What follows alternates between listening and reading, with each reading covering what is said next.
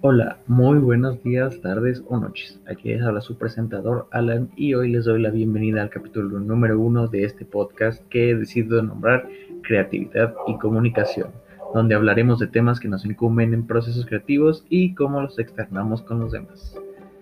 Y es que en el episodio de hoy les hablaré de los seis sombreros para pensar, una teoría desarrollada por Eduardo Bono, pero ustedes se preguntarán, ¿quién es él? Pues él es un escritor, psicólogo y médico de profesión, de origen maltés y nacido en 1933, o sea que actualmente cuenta con 87 años.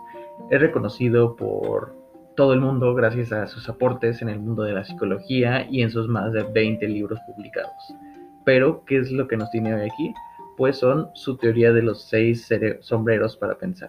Y este es un método creativo que sacamos de su libro con el mismo nombre y que fue escrito por él. Pero, ¿qué es lo que propone? Pues nos introduce en una clase de debate con diferentes tipos de ideas acorde al pensamiento que le corresponda a cada sombrero, intentando imitar lo que ocurre en el proceso cerebral. Y bueno, los colores que hemos visto, bueno, que vamos a ver que se utilizan aquí son seis distintos colores, cada uno con una personalidad. Primeramente, el blanco, que es una vista neutral y objetiva y se basa solo en hechos y cifras comprobables. También tenemos el rojo, que es una opinión subjetiva y basada en lo que siente la persona en esos momentos. El negro, por su parte, es donde persiste el pesimismo y principalmente eh, está en busca de riesgos y barreras de, los proyectos que se estén discutiendo. El amarillo es contrario a este y habla de las cosas buenas que pueden suceder y juega con las posibilidades de que éstas sucedan.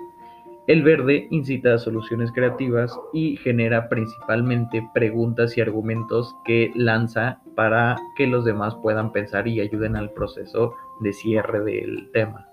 Por lo, mientras tanto, el azul funge como un moderador del debate, sobre todo para darle algo de ritmo y orden a lo que se está discutiendo, para permitir que los demás puedan desempeñar mejor su rol.